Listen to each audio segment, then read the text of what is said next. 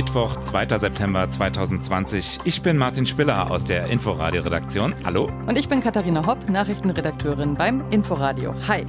Ja, und wir beide, wir sprechen heute über Deals. Hm. Und es hat nichts mit Trump zu tun. Nee, weil äh, dealen können wir auch in Berlin. Mhm. Unser Senat zum Beispiel. Der hat ja vor einem guten Monat einen etwas umstrittenen Deal gemacht, eine Abmachung getroffen mit dem Inhaber von Galeria Karstadt Kaufhof. Lautet grob, du machst nur zwei Filialen zu statt sechs, wie ursprünglich geplant. Dafür kannst du ja im Prinzip bauen, wie du willst in der Stadt. Klingt nach einem absoluten Superdeal. Great. Oder vielleicht auch nicht. Reden wir gleich ausführlich drüber. News Junkies. Was du heute wissen musst. Ein Info-Radio-Podcast. Erstmal müssen wir nochmal über das reden, was uns gestern schockiert hat. Der schwere Unfall auf dem Kudamm, offenbar nach einem illegalen Autorennen.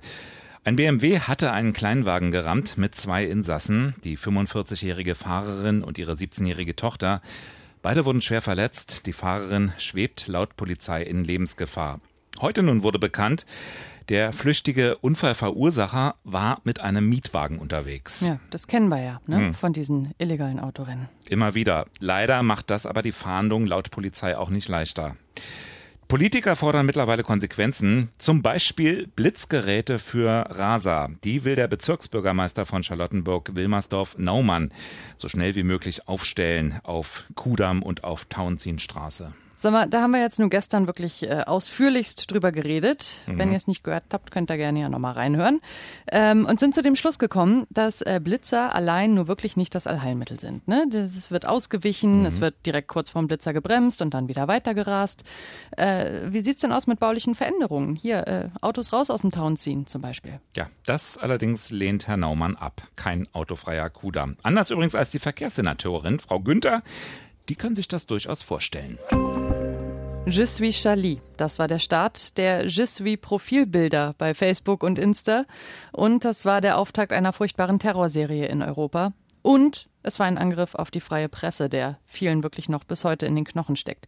Wir erinnern uns kurz, vor gut fünfeinhalb Jahren, im Januar 2015, da haben zwei Islamisten die Redaktion der Satirezeitschrift Charlie Hebdo überfallen und darin elf Menschen getötet. Später starben an anderer Stelle in Paris weitere Menschen. Es war eine geplante Terrortat. Die Täter wurden damals selbst erschossen. Aber heute ist in Paris trotzdem der Prozess gestartet gegen 14 mutmaßliche Hintermänner. Das ist schon historisch, aber was ich wirklich richtig beeindruckend finde heute, Charlie Hebdo hat ein Sonderheft rausgebracht am heutigen Tag und auf dem Titel sind die Karikaturen des Propheten Mohammed. Krass, oder? Also ich meine, das war ja das, warum sie überhaupt erst ins Visier geraten waren damals. Genau. Starkes Signal, wir lassen uns nicht unterkriegen. Mhm. Und starkes Signal auch von Frankreichs Präsident Emmanuel Macron, der hat ganz klar gesagt, ey, es ist nicht mein Job zu bewerten, ob das jetzt geschmackvoll, geschmacklos oder wie auch immer ist. Mein Job ist, das Recht auch auf Gotteslästerung in diesem Land zu schützen, denn das gehört zur Meinungsfreiheit nun mal dazu. Der Hermannplatz in Berlin ist ein belebter Platz, aber nicht unbedingt ein sonderlich attraktiver Platz. Das soll irgendwann endlich mal anders werden. Aber dabei kommt man natürlich nicht an Karstadt vorbei. Das erste Haus am Platz und auch so ziemlich das hässlichste, oder? Ja, heute. Das war ja mal anders. Ne? Mhm. Also ähm, im Zweiten Weltkrieg wurde das ursprüngliche Haus äh, mhm. relativ gegen Ende weggebombt und das war sehr beeindruckend. Also man sieht ja Bilder Krass. von früher, gibt's ja irgendwie im Netz ganz viele. Also ähm, riesig und so im Art Deco-Stil, äh, wirklich sehr imposant. Imposant, äh, schon fast monströs, ja, mit diesen Ecktürmen, das war ja auch gigantisch groß irgendwie. Aber genau so soll es jedenfalls irgendwann wieder aussehen. Besitzer der Immobilie ist nun die Firma Signa. Die will das Haus tatsächlich in diesem Original Art Deco-Stil der 20er Jahre wieder hochziehen. Sie nennt das identitätsstiftend. Aber das sieht nicht jeder so. Der Bezirk und auch Teile des Senats, die finden die Idee nicht so toll, weil ein derartiges Großprojekt den gesamten Kiez natürlich umkrempeln würde. Ja. Und deswegen, äh, also das ganze Thema schwebt ja schon seit Monaten, wenn nicht Jahren, so ein bisschen über Neukölln. Mhm. Und da wird ja immer wieder drüber gestritten und man liest immer wieder was darüber. Und auch wir schicken unsere Reporter immer mal wieder zum Hermannplatz und fragen die Leute da, was die eigentlich dazu sagen. So auch heute. Und hier hätten wir jetzt mal eine Vertreterin zum Start der Fraktion dagegen. Absurd, weil es gibt gen genug Meile äh, in Berlin und der Kerstadt. Ja, da gibt es Menschen, die dort arbeiten und das ist ganz okay so. Und warum normal mehr Neubau und finde ich absurd. Ja, es hat sich sogar eine Anwohnerinitiative gegen den Bau formiert. Heute Abend soll es eine Demonstration dagegen geben.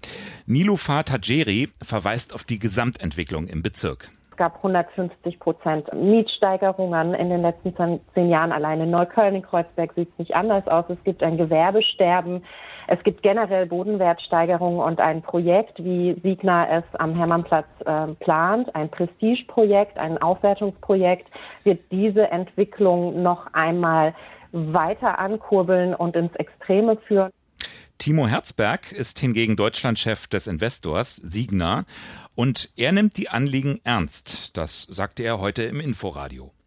Wir wollen ein Projekt, das allen Beteiligten einen Mehrwert bietet. So haben wir beispielsweise gestern mit dem kommunalen Wohnungsbauunternehmen DGWO eine Kooperationsvereinbarung getroffen. Gemeinsames Ziel ist die Planung und Realisierung von bezahlbaren Mietwohnungen ähm, und alternativen Wohnkonzepten auf bis zu 5000 Quadratmetern. Wir haben im Juni bereits vereinbart, eine Kita für bis zu 100 Kinder in das Projekt zu integrieren und dergleichen. Du hast es gehört. Eigentlich wird das gar kein Kaufhaus, sondern quasi ein Kultur- und Sozialzentrum für den Kiez. Klingt so, ne? Mhm. Ich muss sagen, das klingt auch so ein bisschen, als äh, hätten die Grünen im Bundestag davon abgeschrieben, weil die diskutieren nämlich gerade in ihrer Fraktionssitzung genau sowas. Wie kommen äh, deutsche Innenstädte, wie kommen die Flaniermeilen weg von so reinen Shoppingstraßen mhm. und hin zu mehr Durchmischung? Also da könnte man ja vielleicht mal wieder Vorreiter mhm. sein, tatsächlich. Wobei an eine echte Durchmischung glaubt Nilofa Tajeri von der Initiative gegen den Bau nicht. Heute Morgen im Inforadio. Bisher sprechen wir von fünf bis zehn Prozent der Gesamtfläche, die für gemeinwohlorientierte Projekte stattfinden soll. Abgesehen davon glaube ich, dass Stadtentwicklung eine öffentliche und keine privatwirtschaftliche Angelegenheit ist. Und sie sollte eigentlich gemeinsam auf Augenhöhe ähm, verhandelt werden, ohne dass große Konzerne mit sehr viel Geld, sehr viel PR und sehr viel Macht da großen Einfluss nehmen. Also eigentlich soll der Hermannplatz endlich attraktiver werden, aber so richtig doll umgekrempelt werden dann doch nicht. Nee, und vor allem, äh, da haben wir halt auch wieder dieses, ne, wer hat die Verantwortung, wer ist da eigentlich und wer darf mitreden. Und da hat sie ja nun eine sehr klare Anti-Haltung, ja, und mhm. sagt, wir werden überhaupt nicht mitgenommen. Und das sieht aber ein anderer Anwohner, den unsere Reporterin heute getroffen hat, ich weiß jetzt nur, dass er Nikola heißt, ähm, der sieht das anders. Ich würde mir wünschen, dass das Angebot von Signa redet mit uns, lasst uns gemeinsam was hinkriegen. Da sollte jetzt eine riesig breite Front kommen die sagt, ich mache mit. Das fände ich besser, als wenn sich eine Front bildet, die sagt, ich bin dagegen und rede nicht. Ich habe noch von niemand gehört, was wirklich die Alternative sein soll. Also, dass man das alles so stehen lässt, wie es ist, finde ich äh, ziemlich suboptimal. Tja, aber denkmalgeschütztes Gebäude abreißen, Quartier komplett umgestalten, das kann ein Investor doch nicht einfach so machen, oder? Nee, also nicht nur, dass er da die Bürger irgendwo vielleicht mit ins Boot holen sollte, sondern da muss natürlich auch die Politik mitmachen. Mhm. So, und es gibt ja jetzt seit etwa einem Monat diesen Deal zwischen dem Eigentümer und dem Senat und der sieht grob vor, die meisten Filialen von Karstadt Kaufhof bleiben offen Dafür unterstützt der Senat Signer bei den Bauvorhaben. Also es gibt Baugenehmigungen für Hochhäuser am Alex, am Kudamm und das äh, Mammutprojekt am Hermannplatz. Äh, und gewisse Auflagen fallen auch weg. Am Alex müssen dann zum Beispiel doch keine Wohnungen rein ins Hochhaus. Ja, und da hat sich der Senat einfach so drauf eingelassen, also nur um ein paar Karstadt-Filialen aufzulassen? Ja, also als Hauptargument werden jedenfalls immer genau diese äh, vier Filialen genannt. Ringcenter, Tedam, Wilmersdorfer Straße, Müllerstraße und mhm. halt die etwa 800 Menschen, die da arbeiten und deren Jobs halt erhalten werden sollen. Ähm, ja, mehrere Abgeordnete von Grünen und Linken sagen, das war ein ziemlich mieser Deal, den der Senat mhm. da eingegangen ist. Hier zum Beispiel die linken Landesvorsitzende Katina Schubert. Signer hat den Senat mit seiner Schließungsandrohung erpresst, um seine eigenen Baupläne vor allem am Hermannplatz durchzusetzen. Steile These, ne? Mhm. Jetzt ist natürlich ausgerechnet äh, Sebastian Scheel der neue Bausenator von der Linkspartei und steht da ziemlich unter Feuer. Äh, heute musste er den Deal auch im Abgeordnetenhaus gerade mal wieder verteidigen. Das, äh, da gehen die Diskussionen also weiter, zumal halt vor allem auch bei der Linken wirklich längst nicht alle davon überzeugt mhm. sind, dass Signa wirklich bauen und entwickeln will. Also es gibt auch nicht mhm. wenige Stimmen, die sagen, ach, die wollen die Häuser einfach nur leer kriegen und dann spekulieren und dann teuer verkaufen. Äh, diese Firma Signa ist ja auch bestimmt eine Firma, von der ihr alle schon so gut wie nichts gehört habt. Müssen wir vielleicht auch mal erklären. Die ist in äh, Österreich gegründet worden, eigentlich mit dem Schwerpunkt oder dem alleinigen Schwerpunkt Immobilienentwicklung. Sowas heißt heutzutage Signa Real Estate. Dazu gehörten eben auch diese drei Karstadt-Filialen, also Alexanderplatz, ehemalige Kaufhof, mhm. wiederum ehemalige Zentrum, äh, die Filiale am Kudamm und eben am Hermannplatz. Und 2013 äh, erst ist die Firma dann ins operative Geschäft sozusagen eingestiegen.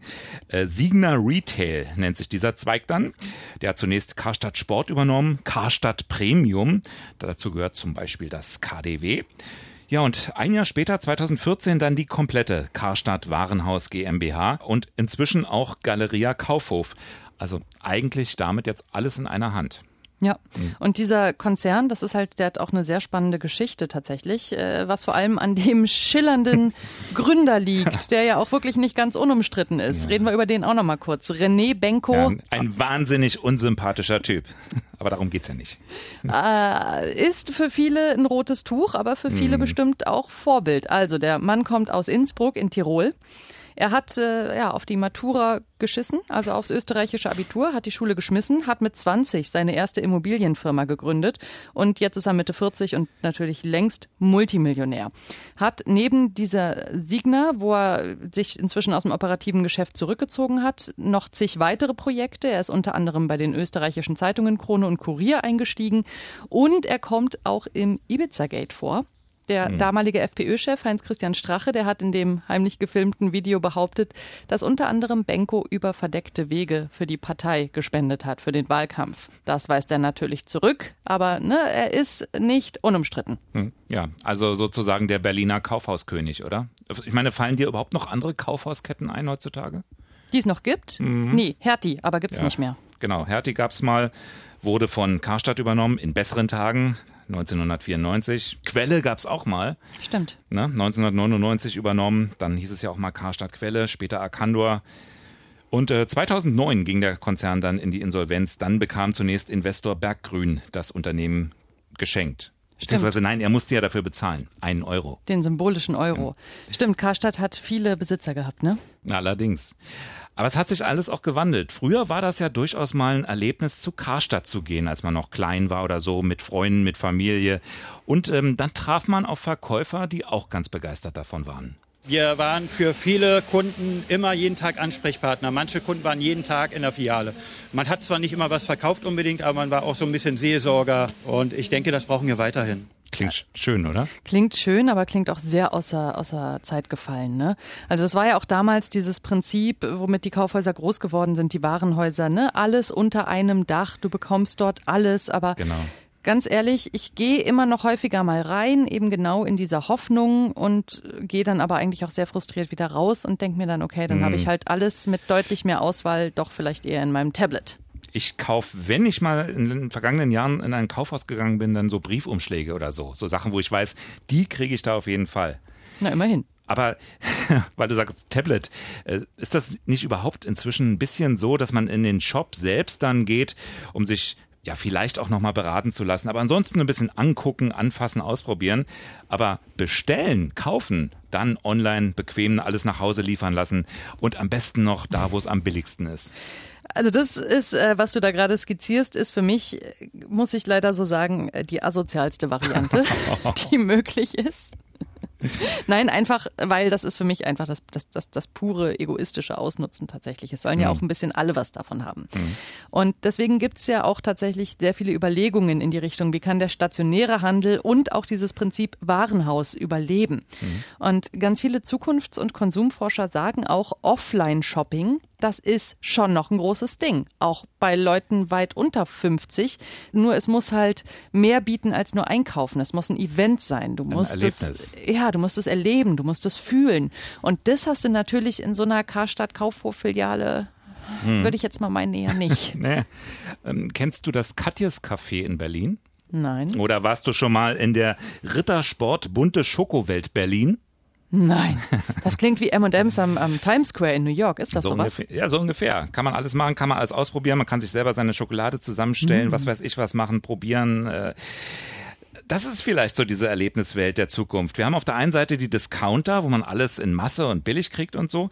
Und auf der anderen Seite immer das Schicke und Schöne. Wir haben den Apple Store, wir haben den Flagship Store des Modelabels meines Vertrauens. Und äh, diese Ausprägung, es ist so ein bisschen die Frage, ob diese Dinger dann irgendwo auch innerhalb von Karstadt auftauchen. Also so Shop-in-Shop. Shop, genau, Shop-in-Shop. So wie zum Beispiel im KDW, wo es genau. ja läuft. Ne? Genau. Ja, das äh, gibt's und gab's auch immer mal wieder. Das wird auch bei zum Beispiel Karstadt Kaufhof durchaus versucht. Da gibt's mhm. äh, eine Kosmetikkette, die da unten im Erdgeschoss ihre eigene Fläche hat. Oder oben im Bereich Wohnen gibt's auch so Shop-in-Shop-Systeme immer mal wieder. Und das wird wohl auch immer ziemlich gut angenommen, nur dann halt irgendwie nicht so richtig konsequent weitergeführt. Außer mhm. im KDW. Ich frage mich, wie unterscheidet sich das dann von dem Shopping Center? Also Karstadt der Zukunft, ist das dann nicht genauso wie Gropius-Passagen, Spandau-Arkaden und so weiter und so fort? Ne? Hm. Keine Ahnung, muss, muss man dann sehen. Ähm, es gibt noch äh, andere Möglichkeiten. Willst du noch eine Variante hören? Unbedingt. Also, man könnte zum Beispiel auch sagen, dass diese Kaufhäuser Anlaufstellen quasi für Online-Shopper werden. Also, ne, du willst eine neue Kaffeemaschine, Schuhe, äh, einen Schlipper und eine Blumenvase. Hm. Und dann bestellst du dir das alles zusammen in verschiedenen Größen, Farben, Ausführungen und so weiter. Und das wird dann in dieses Kaufhaus halt auf die unterschiedlichen Ebenen geliefert. Und da kannst du dann alles angucken und ausprobieren und in der Hand halten und gucken, ob die Größe passt und so weiter. Und dann halt dich entscheiden, ob du es haben möchtest oder nicht. Das würde dann quasi all das, was am Online-Shopping nervt, so ein bisschen eliminieren. Weißt du? Mhm. Also das Warenhaus würde dir dienstleistungsmäßig das, den ganzen Verpackungsmüll abnehmen, die Retouren abnehmen und es wird nicht mehr so viel Zeugs durch die Gegend gefahren. Das ist auch so eine Überlegung, was vielleicht funktionieren könnte in Zukunft. Ja, klingt spannend. Ist nur die Frage, ob die Leute, die es längst gewohnt sind, alles nach Hause geliefert zu bekommen, ob die da mitmachen würden. Hoher Besuch heute im schönen grünen Heide. Welch Glanz im Dorfe. Der heilige Elon soll noch heute herniederkommen zu uns in die Region, wo wir Menschen wohnen, um uns zu beglücken mit Batterieautos. Aber erstmal mit seiner eigenen Audienz. Es gab geradezu Fanaufläufe in Grünheide. Also der Papst fasziniert ja schon und da mal wirklich nah dran zu sein, ist schon was Besonderes, gerade für einen Pilger. Äh, ein Pilger aus Bayern äh, kommt nach Grünheide, Scheiße. um den heiligen Mask Scheiße. zu sehen, das oder habe ich das falsch verstanden? Das war der Ton von der Generalaudienz des Papstes. Ihr habt es vielleicht gemerkt, vielleicht aber auch nicht, keine Ahnung. Freitag ist übrigens Heiligsprechung, äh, Richtfest in Grünheide. Ja, heute ist aber erstmal große Audienz von CDU-Granden. Unter anderem Wirtschaftsminister Peter Altmaier bekommt seinen Segen. Morgen ist Donnerstag, mhm. ganz unheilig sind wir dann wieder da und mal gucken, worüber wir reden. Ihr könnt uns natürlich in der Zwischenzeit gerne abonnieren. In der ARD Audiothek gibt es uns, bei Spotify, ach und überall sonst, wo es Podcasts gibt. Ihr könnt uns aber auch loben, also okay, ihr könnt uns aber auch Feedback schreiben. Newsjunkies at inforadio.de. Bis morgen. Bis morgen. Tschüss. News Junkies. Was du heute wissen musst. Ein Podcast von Inforadio. Wir lieben das Warum.